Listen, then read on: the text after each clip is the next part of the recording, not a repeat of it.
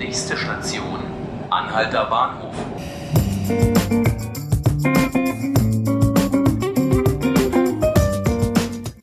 Hallo und herzlich willkommen zu 5 Minuten Berlin, dem Tagesspiegel-Podcast. Mein Name ist Paul Gäbler und heute reden wir über Besetzungen. Ja, in Berlin wird wieder besetzt. Das hat ja hier eine gewisse Tradition. Schon in den 80er Jahren besetzte man leerstehende Häuser. Die Wohnungsnot war damals bereits enorm. Und noch vor wenigen Jahren konnten sich alternative Gruppierungen mitten in der Stadt niederlassen. Diese mussten inzwischen aktuellen Bebauungsprojekten weichen. Also das, was Berlin über Jahre ausgemacht hat, dass es hier Freiräume gibt für alternative Lebensentwürfe, also auch ein Image, mit dem die Stadt aktiv wirbt. Das wird zunehmend an den Stadtrand gedrängt. Nun hat die Wagenburg-Gruppe diese A ein leerstehendes Gelände bei Marzahn besetzt. Das Gelände gehört der Deutschen Bahn und die reagierte nicht sonderlich begeistert. Die AktivistInnen bekamen bis letzten Donnerstag, den 27. September, 12 Uhr Zeit, das Gelände zu räumen. Und bis jetzt harren immer noch 40 AktivistInnen dort aus. Passiert ist also noch nichts. Aus der Politik gab es aber schon Reaktionen. Regina Kittler zum Beispiel, stellvertretende Vorsitzende der Linksfraktion im Abgeordnetenhaus, schrieb auf Twitter einen offenen Brief an die Bahn. Ich fordere Sie auf, die Androhung einer Räumung an die Wagenburg-Gruppe diese A zurückzunehmen und stattdessen Verhandlungen aufzunehmen. Wieso sich die AktivistInnen für diese Fläche entschieden haben und wieso sie lieber in einem Bauwagen wohnen als in einer Wohnung, darüber habe ich mit Paula und Anna geredet. Ich sitze in Marzahn auf einer Wiese und neben mir sitzen Paula und Anna. Äh, was genau macht ihr hier? Ähm, wir besetzen ein leerstehendes Grundstück, das wir uns jetzt als Wagenplatz angeeignet haben. Ja, das Grundstück gehört der Deutschen Bahn. Es steht schon seit Jahrzehnten leer. Und ähm, wir denken, dass ein Wagenplatz da drauf eine sehr gute Nutzung wäre. Das heißt, ihr äh, wohnt dort in einem in einer Wagenburg. Wie kommt ihr da drauf, auf, in einer Wagenburg zu wohnen?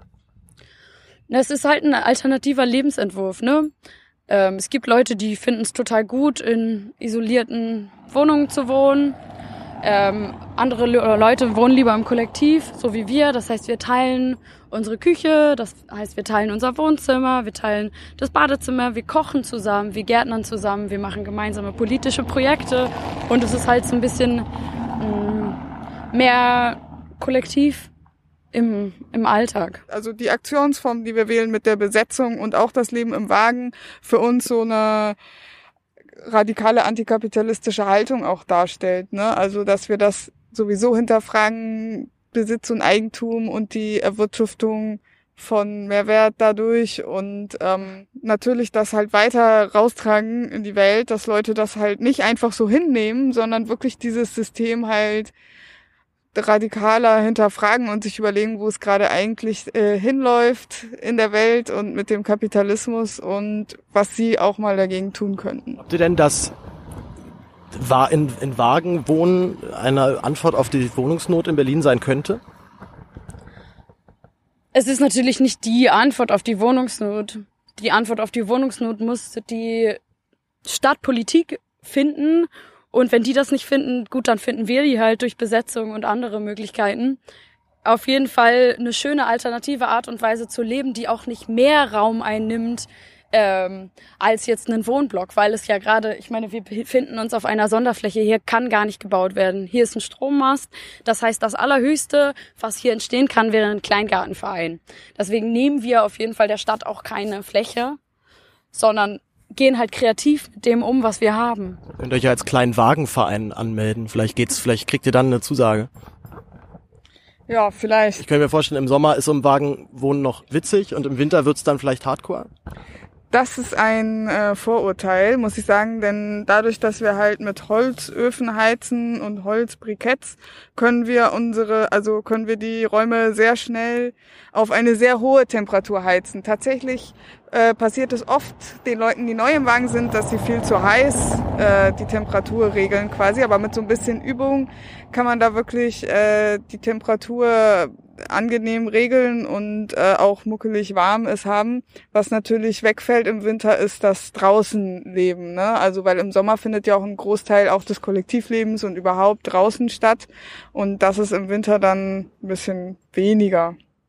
Gibt es noch, gibt es noch andere Freiplätze in Berlin, die ihr besetzen könntet, wenn's, ähm, wenn ihr hier nicht mehr bleiben könnt? Na klar.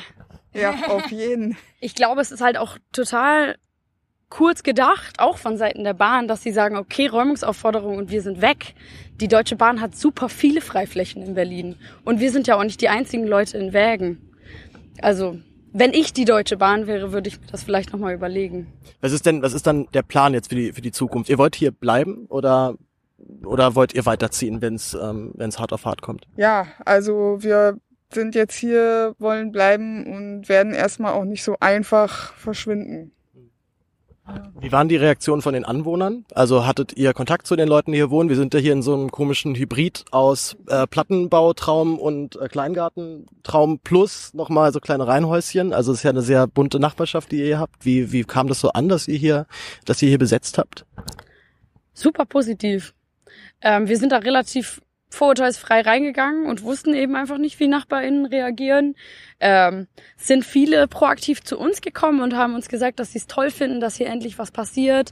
Eine ältere Frau, die kam und meinte, dass sie seit den 70ern hier wohnt und dass die Fläche seit den 70ern leer steht und dass sie sich freut, dass hier endlich mal was passiert. Ähm, genau, so ein Wagenplatz stellt ja auch immer in irgendeinem Sinne einen offenen Ort dar, allein schon, weil die Leute eben nicht hinter verschlossenen Türen wohnen. Also es ist echt großteils positiv und ich glaube, die Leute freuen sich, dass hier auch ein Projekt entsteht, an dem man das natürlich nicht abgeschlossen für sich wohnt, sondern wo auch potenziell Beteiligung stattfinden kann. Ob das jetzt in Form von irgendwelchen Veranstaltungen ist oder zusammen Gärtnern etc., das ähm, kann man sich noch überlegen. Genau, aber wir wohnen halt auch nicht nur für uns. Ja, Gab es auch negative Reaktionen? Also hattet ihr auch, was ich so Pöbelopas hier auch mal so vor der Haustür oder so? Habe ich jetzt nicht mitbekommen. Das ist ein gutes Zeichen, würde ich sagen. Und mit diesem guten Zeichen beenden wir diesen heutigen Podcast. Auch ich habe etwas gelernt, und zwar nehme kein Interview an einer Straße mit Kopfsteinpflaster auf. Ich danke allen ZuhörerInnen und wünsche noch einen schönen Tag und bis bald.